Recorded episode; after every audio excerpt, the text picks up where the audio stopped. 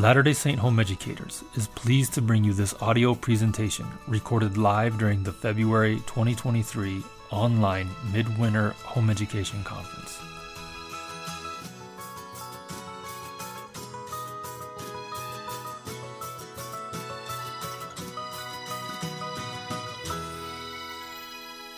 Hello, good morning. Thank you, Christina. Um, I am excited to uh, be here, and I am grateful that um, that they asked me to to come and speak at this conference.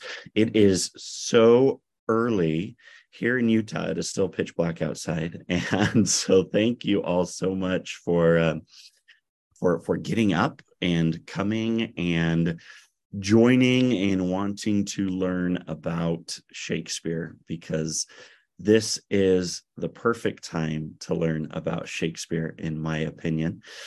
Um, and uh, so I'm excited to have you all here, and uh, I'm excited to to chat with everybody about something that's really dear to my heart and something that I really love, and that is William Shakespeare just to give you a little bit of background on myself, and then I'm going to tell you guys some stories today, which is one of my favorite things to do. Um, a little bit of background on myself. I love homeschooling and education as a whole. Um, I attended 11 different schools over nine years of education, all while only living in two different houses and uh, different public schools kept being built in my area and so i kept jumping around there um, i was homeschooled for a number of years um, i was a student at a private school for a number of years. And uh, so i kind of tried out everything. I did everything growing up. Um, yeah alexa said that had to have sucked. Yeah I, it was it was a little bit crazy because i would go to one school and then they'd build a new one. So i'd have to go to that school and then that school and that school. Um, the only school that I attended, um, like multiple years in there, was Liahona Preparatory Academy, which is a private school based on teachings of the Church of Jesus Christ of Latter day Saints in Pleasant Grove. I ended up being the student body president there. And after I graduated my senior year, they asked me to come back and teach. So I came back and taught a little bit after my mission. And then uh, eventually, I ended up taking over the entire school. So I am now the administrator and owner at Liahona Preparatory Academy in Pleasant Grove, Utah. So uh, Liahona is a is a private school based on the teachings of the Church of Jesus Christ of Latter Day Saints that focuses around the family and um, giving parents the opportunity to determine their own children's education. So not only do we have classes in person, we have classes online. And we have hundreds of students from all over the world who tune in and watch the classes live as we um, focus around Christ and the restoration of the gospel of Jesus Christ, um, and uh, and and and learn about history and science and English and how those things um, apply to the gospel and not how the gospel applies to those things, but how those things apply to the gospel, which is really, really cool. Um, we don't have school on Fridays, so this is perfect for me. Um, so we won't hear all the all the all the kids running around the school as I speak to you this morning. But I started as a theater teacher. That's what I came back to teach at Liahona. I love theater. I studied theater at Brigham Young University in theater education. And um, the thing that I loved the most about theater was Shakespeare. And there are so many reasons why I love Shakespeare, and you will you will learn about those and hear about those throughout this um, presentation today. But I want to start with um, with a quote that comes from the November 1983 New Era magazine. Now, I hope some of you remember what the New Era magazine was. It hasn't been too long since they got rid of that, but it was basically like the church magazine for youth. And in it, Elder Richard H. Cracroft, who was a member of the 70, shared these thoughts for the youth of the church. He said, We know that much of the literature of the world springs from the promptings of the Spirit of the Lord, and that our libraries are full of works written by men and women, not of our faith, but who have contemplated deeply. Okay, that's a quote from Brigham Young. Contemplated deeply. President Young once said on various subjects, and the revelations of Jesus have opened their minds. whether they knew it or acknowledged it or not. In our own reading programs, we need to look into the inspired writings of such men and women, remembering, as Elder Adam S. Bennion often reminded us, that good reading is a great guarantee of spiritual enrichment.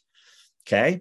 So he goes on to say, so these are these are men, great literary men and women who have written these things that they were inspired by God. He goes on to say, so we might ask ourselves if we have met some of the great fictional heroes and heroines who await our acquaintance.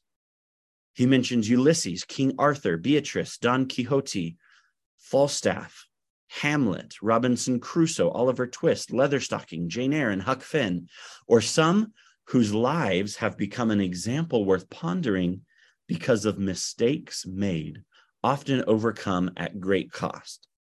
Julius Caesar, Othello, Macbeth, Becky Sharp, the Reverend Dimmesdale, Hester Prynne, Ahab, and countless others.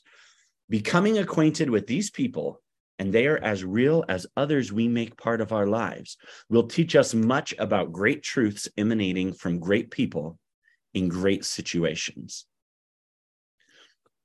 So today, I want to show you how these great people in great situations that Shakespeare wrote about are relevant to us today.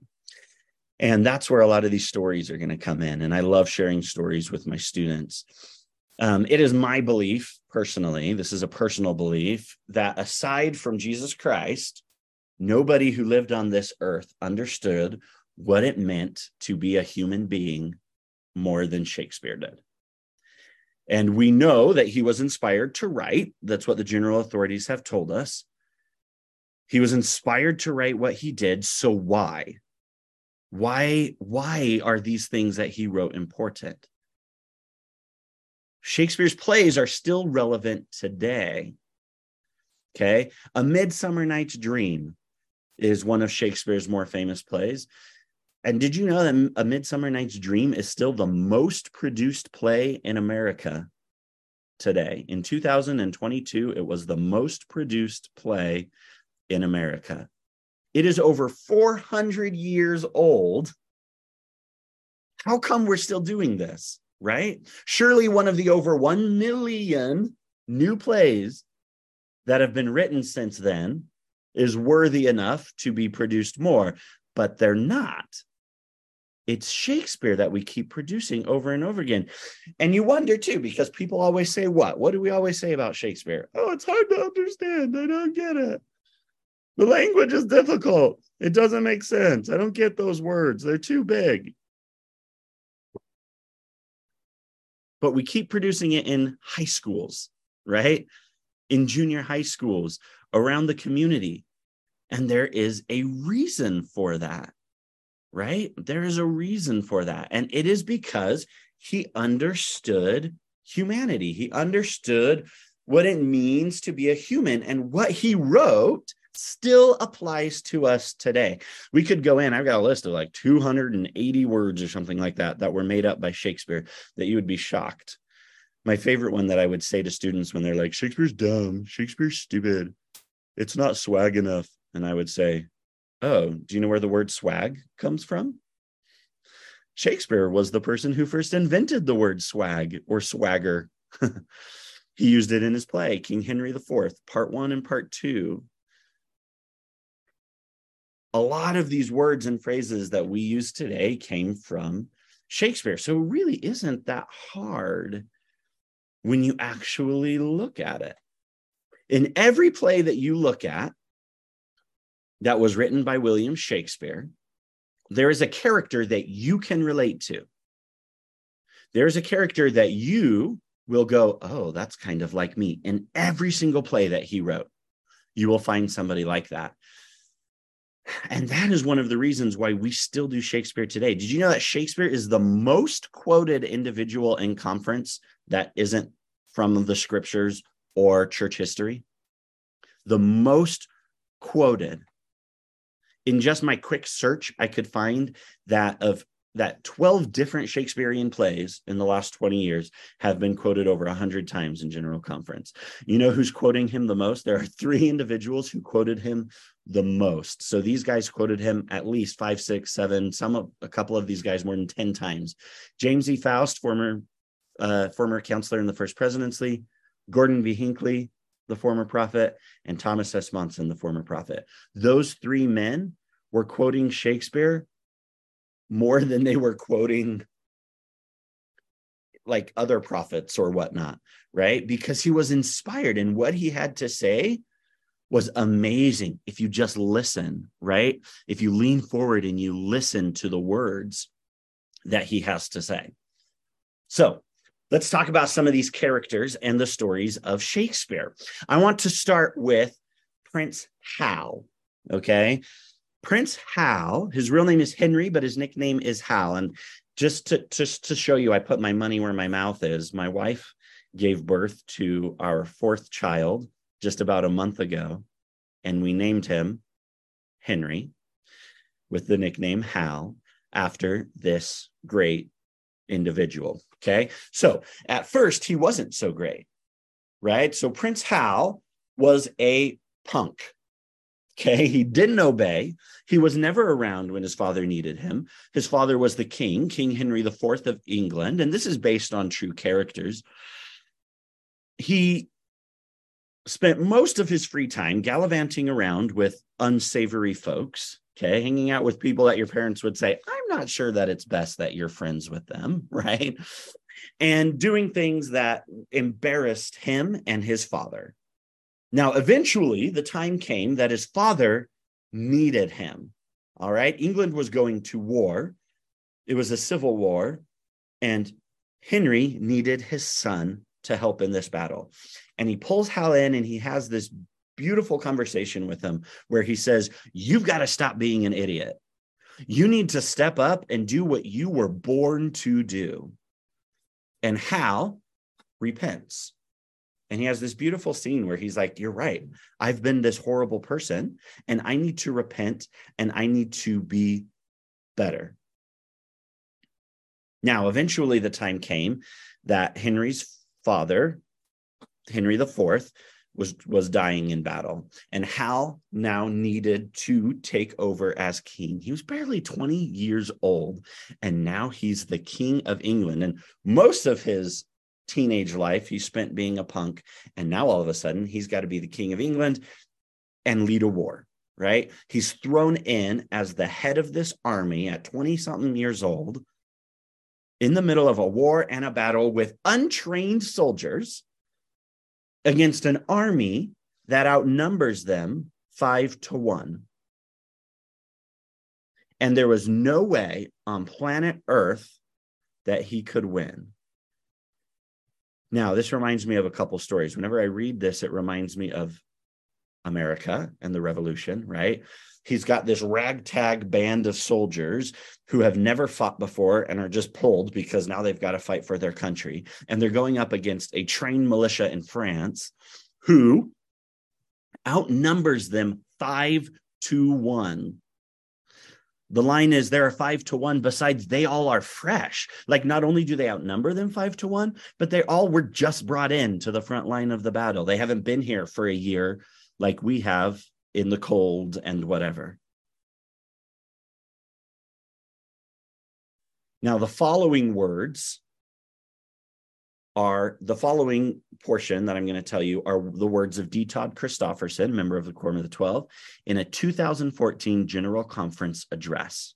Okay. He says William Shakespeare's play, The Life of King Henry V, includes a nighttime scene in the camp of English soldiers as Agincourt, at Agincourt, just before their battle with the French army. In the dim light and partially disguised, King Henry wanders unrecognized among his soldiers. Okay, so he's decided he's got to figure out how they feel. What what are they thinking? Are they are they confident about this massive battle tomorrow morning where they're likely to be destroyed or are they, you know, where's their mindset here? So he's going in a disguise to see to try and feel them out. He talks with them, trying to gauge the morale of his badly outnumbered troops. And because they do not realize who he is, they are candid in their comments. In one exchange, they philosophize about who bears responsibility for what happens to men in battle. Is it the king or each individual soldier? Which is a really good question, right? So they're out fighting for the king.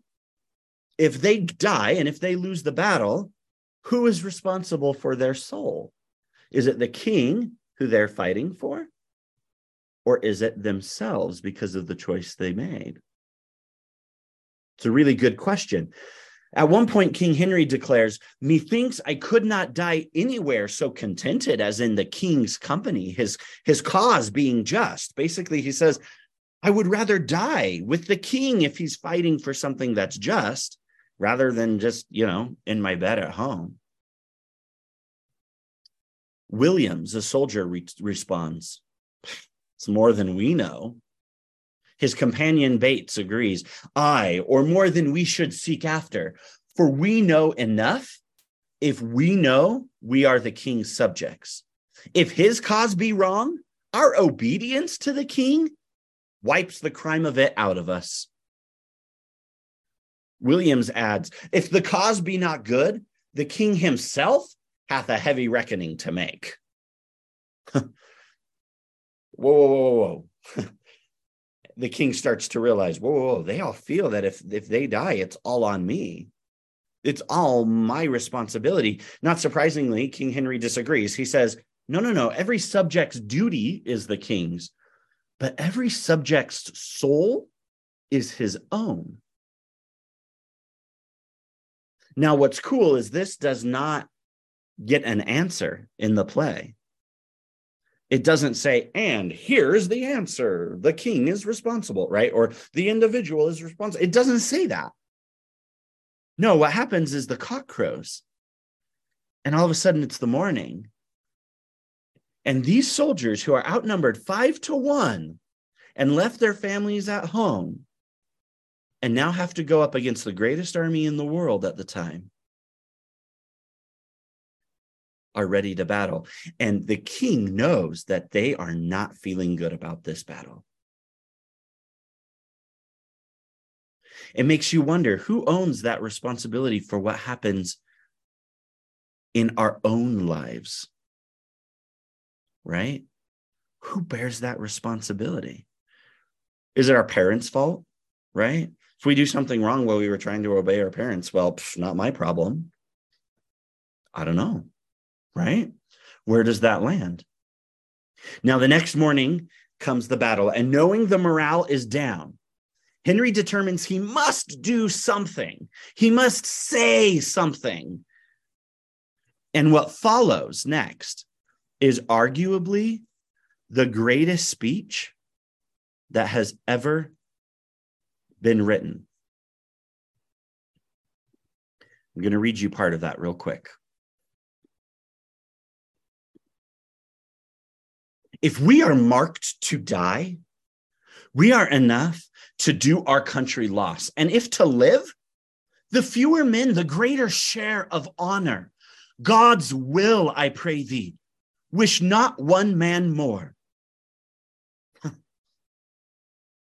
Rather, proclaim it, Westmoreland, throughout my host, that he which hath no stomach to this fight, let him depart. His passport shall be made and crowns for convoy put into his purse. We would not die in that man's company that fears his fellowship to die with us. This day is called the Feast of Crispian. And he that outlives this day and comes safe home will stand a tiptoe when the day is named and rouse him at the name of Crispian. He that shall live this day and see old age will yearly on the vigil feast his neighbors and say, Tomorrow is St. Crispian. Then will he strip his sleeve and show his scars and say, Aha, these wounds I had on Crispin's day. Old men forget, yet all shall be forgot, but he'll remember with advantages what feats he did that day. we few we happy few, we band of brothers. For he today that sheds his blood with me shall be my brother. Be he ne'er so vile, this day shall gentle his condition, and gentlemen in England now abed shall think themselves accursed they were not here, and hold their manhoods cheap, whilst any speaks that fought with us upon St. Crispin's day.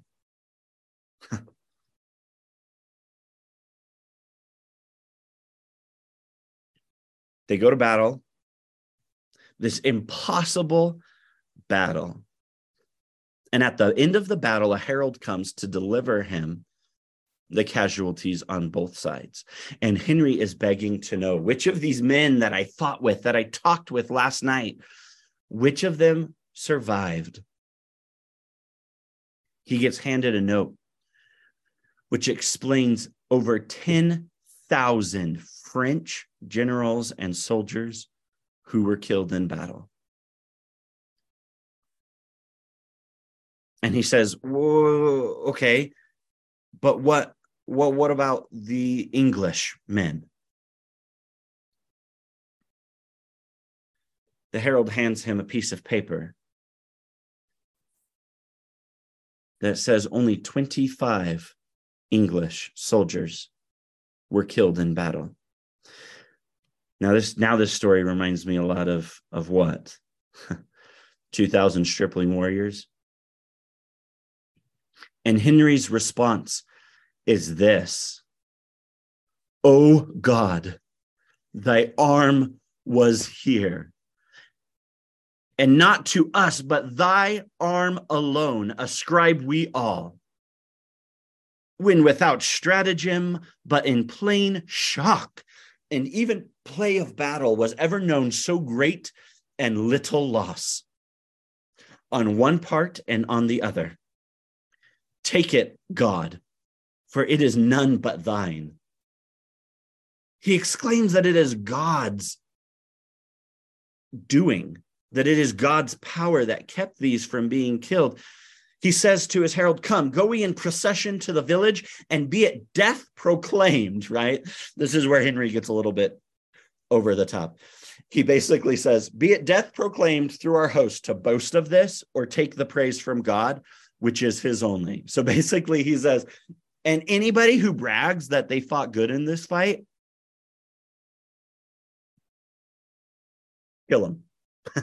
death to them because it was God who fought for this. And if they don't ascribe this to God, then kill him. Henry gets a little bit overzealous at times, and I totally understand that, right? He's got flaws, just like all of us. Now, Henry actually dies soon after this victory, right? Remember, he's he's he's based on on real people, the real King Henry V. He died soon after this from dysentery while on a ship, on a boat, going to another area. And his infant son, infant, okay, is crowned king, Henry the Sixth of England. Now he grows up, as many see him as weak, controlled by others, because other men are now like, we're going to run the country while you're still an infant. And that continues up into his adulthood, and other people are still running the country for him. And he just kind of lets them. And so a lot of people see him as weak.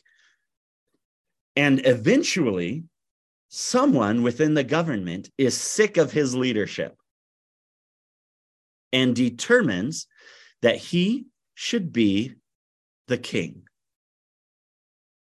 Now, I want you to listen to this story and see if this story sounds familiar to anything that maybe has happened in real life here today in the 2020s. So, sick of government, decides they should be king. So, the government is split down the middle with one side and the other side, each thinking that they have the correct way to go about running England. And in order to show which side they're on, which they feel is important, they get pins that they put on their their their shirts that show what color they are. One side is red and one side is white. and they put these roses on to show which side of the government that they are on. It's as if Shakespeare was in the Senate building of the United States, right? Just a couple nights ago when he wrote this over 400 years ago. Now they fight, neither side willing to admit that the other may be correct and absolutely refusing to find a middle ground. It is my side or your side. King Henry finds himself on the battlefield, okay, in the middle of this fight.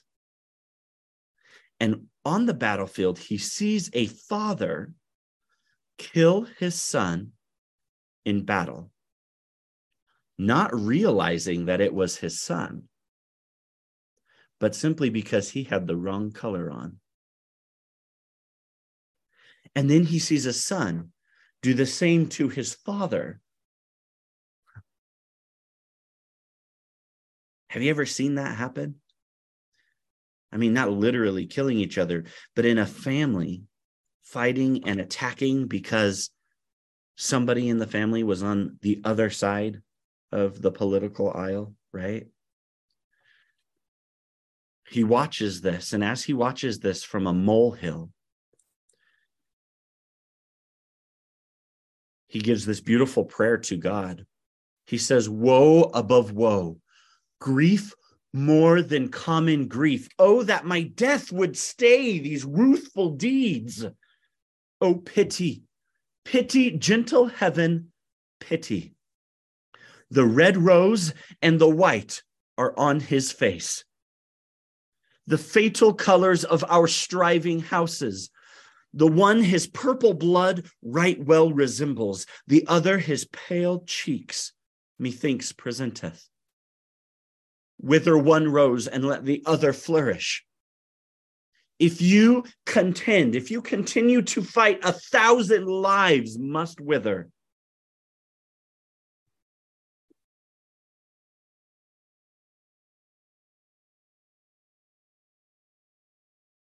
While these two factions fight against each other.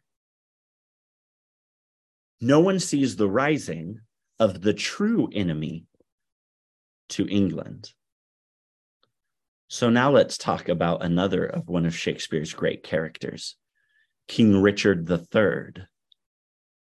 Richard is considered by many to be one of the most evil characters ever written.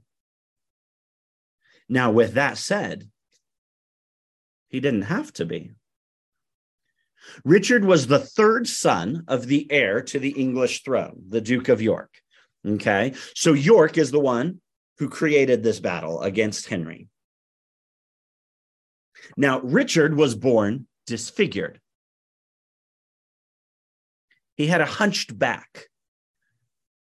And his shape and form caused him to feel as though no one loved him.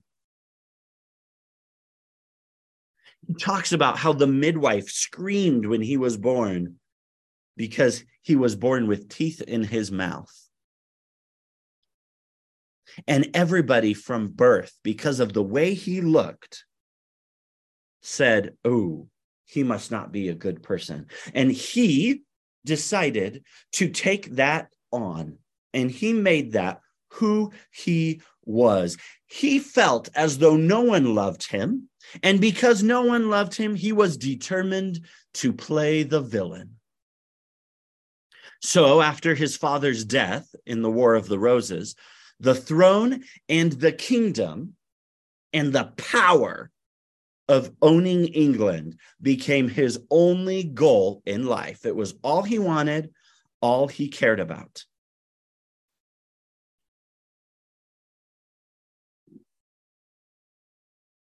However, between him and his goal stood two brothers, four nephews, and a niece.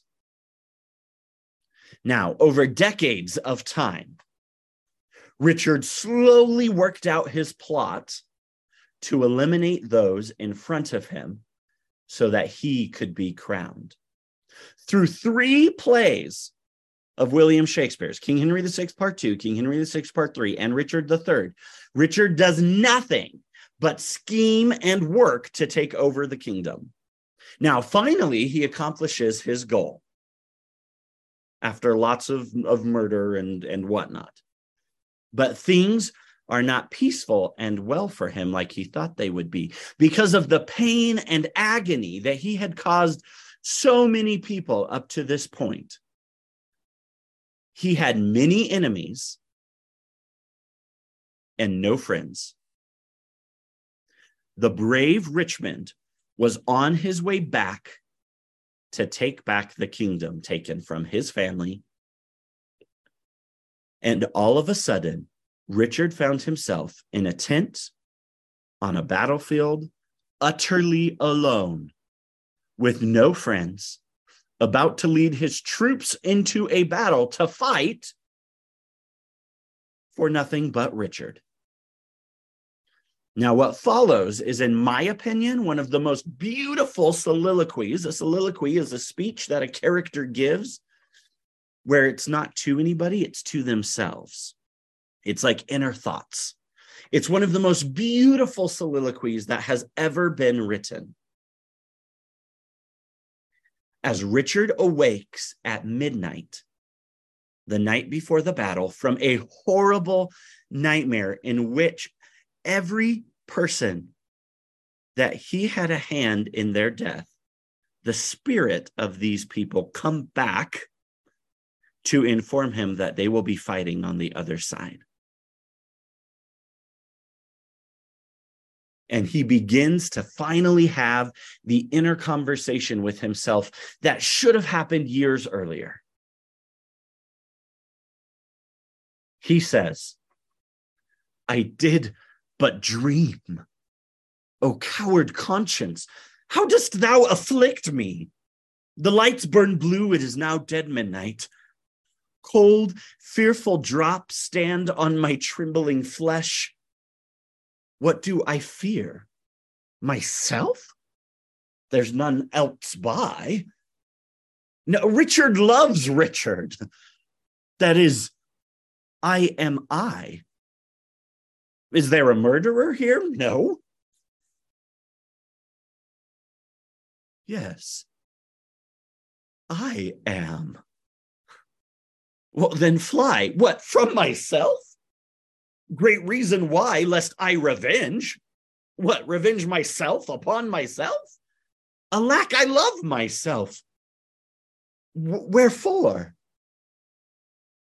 For any good that I have done? myself unto myself?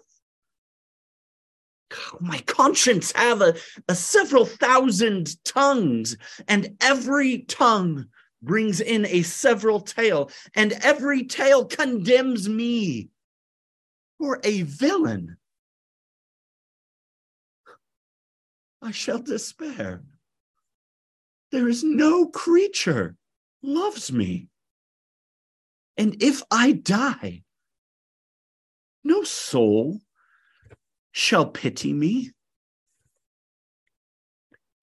Nay, wherefore should they?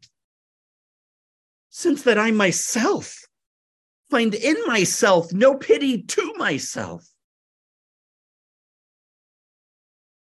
Richard then puts on his armor and goes out to fight his final fateful battle. As he fights his horse gets killed out from underneath him, and he continues injured on his feet. As the tides have now turned against him, he recognizes that he has no hope to survive on foot. And now, after three entire plays, doing nothing but trying to gain the kingdom, Richard breathes his final words these final words that have echoed infamously through the ages to a lowly soldier. a horse, a horse, my kingdom for a horse. This man who feared no one offers everything he has ever worked for, everything he has spent his entire life to get. He offers for one last ditch effort at survival. Now, how does this relate to our children and our youth and ourselves? Okay, I'm to turn my light back on, apparently. There we go. This is now where I would go with my students. Okay, so go with me. Richard's enemy was not Richmond. No, it wasn't his brothers, Edward and Clarence, or any one of the 342 characters that have spoken lines in these plays. From the very beginning, the person that brought Richard down was Richard himself. Then fly, what? From myself? Great reason why, lest I revenge myself upon myself. So, what can we learn from this story? What was William Shakespeare inspired to tell us in this? Now, there could be a thousand things that you pull from this cautionary tale. But what I would like to suggest we learn from this is that at the end of the day, the only thing standing between us and success, us and continued righteousness, us and entering the celestial kingdom is indeed ourselves. Our pride, our guilty pleasures, our laziness, and most importantly, our refusal to do what is right. At the end of the day, it is your choice whether you will say that crass joke you heard, secretly look at those inappropriate pictures that popped up, use that language that you know you shouldn't, or take that drink just to try it out once. In the end, there is no one that can keep you from what you desire or want most except yourself. And what beautiful lessons that we can learn from these amazing stories that Shakespeare has left for us. What life changing lessons they can teach us. Right? So, how do we include them in our education of our youth? How do we get them to understand? The answer is simple, and it is repetition. I hate it when I hear from people oh, I don't understand Shakespeare. It's just too confusing. Or I don't go see Shakespeare plays because it doesn't make sense. Or blah, blah, it's a different language. Blah, blah, blah. No, it's not. It's English. Okay. It's just English. It's not scary. Okay. Do you read the Bible? Read the Bible daily. That will help because the King James Version of the Bible was translated between the years 1604 and 1611. Okay, 17 of Shakespeare's 38 plays were written in that same period of time. The language is the same, it's English. Okay, just listen to it and pay attention. If you get them in the stories and the words of Shakespeare young, they will grow with it and it will be a part of them. Liahona is proof of this. Okay, at Liahona, we begin teaching our students Shakespeare in the first grade. Okay, they're reading the plays, they're learning the stories in the first grade. Now, the largest high school acting competition in the United States is the Utah Shakespeare Festival competition, held each fall in Cedar City, Utah. Over 4,000 students from 100 schools, from over 100 schools. Last year, I think it was 138 from all over the country and sometimes all over the world converge on this small town in southern Utah to compete in Shakespearean scenes and monologues. Now, there are a few high school divisions, including a division for specifically performing arts high schools and a junior high division a few years ago, I looked at the junior high division, which has historically been mostly ninth graders and some seventh and eighth graders. And I said, what if I bring like fifth and sixth grade students and have them compete in the junior high division? And people said, You're crazy. And kids that young couldn't understand what they were doing, they wouldn't get it. So I went to a pair of 10 year old girls at the school and I said, Look, there's this play about this bully who writes the exact same love letter to two girls who are besties like you are? How would you feel if somebody did that to you? And they said, Ew, that's disgusting. Boys are disgusting. And I said, Lovely. Great. Want to go show the world that? And so they did. Okay, here we go.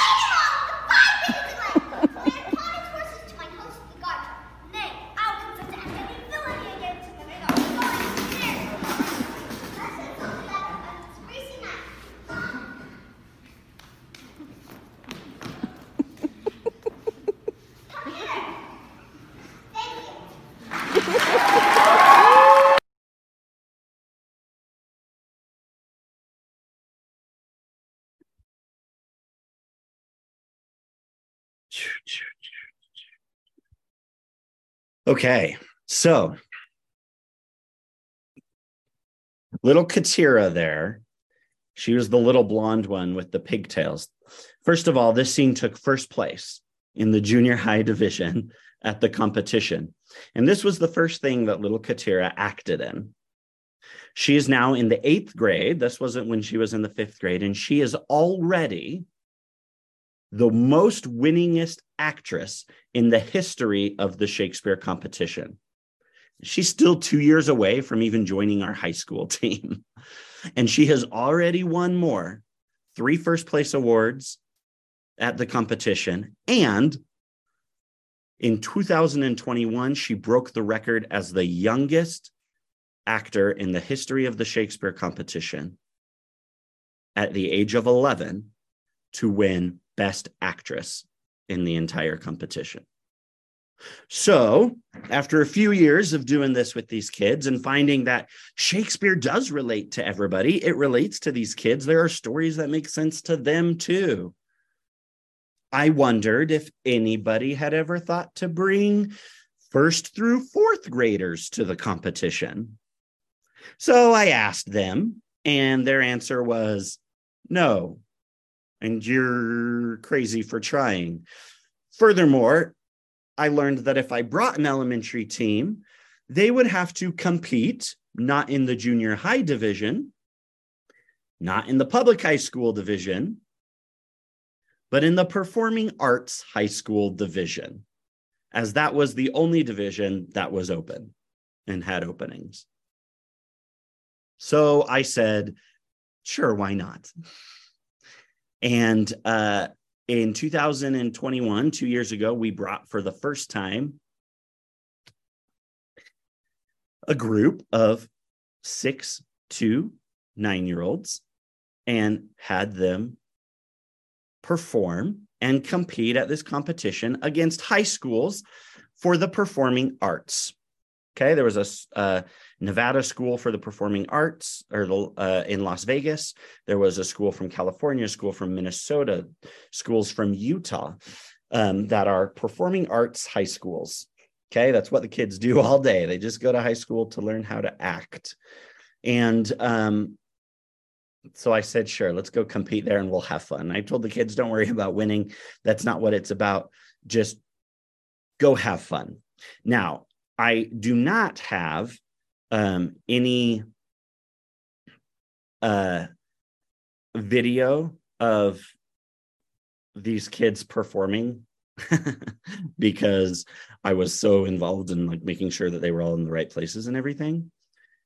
But I do have this video of them performing uh, or the the them getting applause at at the end of performing in front of 800 high school students at this competition who spent the last three days whenever these kids would walk by going oh, so cute shakespeare that's so funny that they're in our division so cute ha ha ha so after they then got selected to perform at the showcase. They were the one piece that got selected to perform. This is the reaction that they got.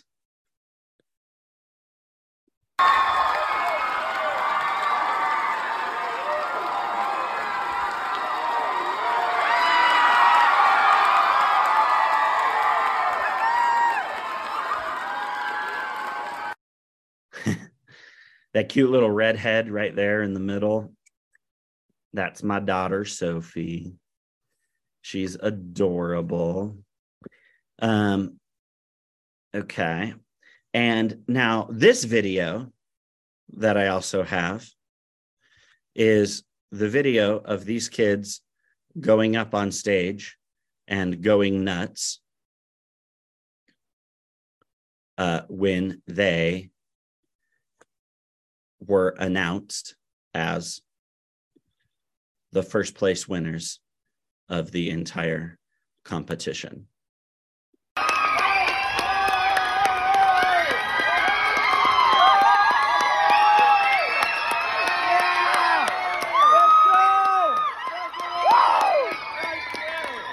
Now, to top it all off, that little boy going nuts over on the right side there, taking his hair back and forth right there. that kid. His name is Ander. Ander was 10 years old at the time, and Ander is Katira's little brother. And Ander broke Katira's record to become the youngest person ever to win the best actor at the entire competition. Okay. up against high schools for the performing arts.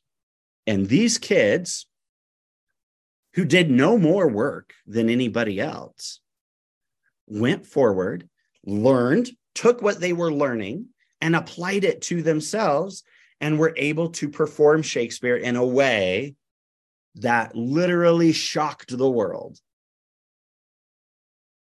Kids can do Shakespeare. They can understand it at any age. It's important that we show them how it applies to their lives. How do these stories still re- resonate with people today? How can we show them that? Because it's there and it exists and it's real. I have eight pages of, of quotes here of Shakespeare that were quoted in General Conference. And I'm not going to read them all to you. But if you want some ideas of how you can relate Shakespeare to us today and to teenagers and to young children, go to churchofjesuschrist.org, go to the search bar, and search the word Shakespeare. Then change your results from all to general conference or to church magazines or whatever. But I started with general conference and just scroll down and click on prophet after prophet saying, wow, look at this beautiful thing that Shakespeare said. And look how that applies to our life today. Take those. I would just start there. There's a hundred, there's a hundred options from general conference. Just go down the list, right? Each week, pick one. Today, we're going to talk about Hamlet. Today, we're going to talk about Julius Caesar. Today, it's as you like it. Pick one. Read the quote that was quoted in general conference and talk about how what that means for you in your life, how that applies to us today. And get learning Shakespeare because Shakespeare is one of the most, if not the most, amazing authors to ever exist. And as soon as you stop saying that it's too hard and I don't get it and I don't understand, and you actually try and you listen and you pay attention, then you'll start learning it and you'll start being able to apply it to yourselves. So thank you so much um, for again waking up early. It is now light outside in Utah, so I'm happy. Um, but thank you so much for getting up early and coming and joining us. And I hope that you guys, you know, enjoyed these stories, and I hope that you can take from this a passion for Shakespeare, or at least go and look a little bit more at it. So thank you all so much for letting me join you. Um, you guys are marvelous. Keep doing what you're doing. Education rocks, man, especially at home, especially at home. So thank you all. And uh, hopefully we'll see you guys again at another conference sometime.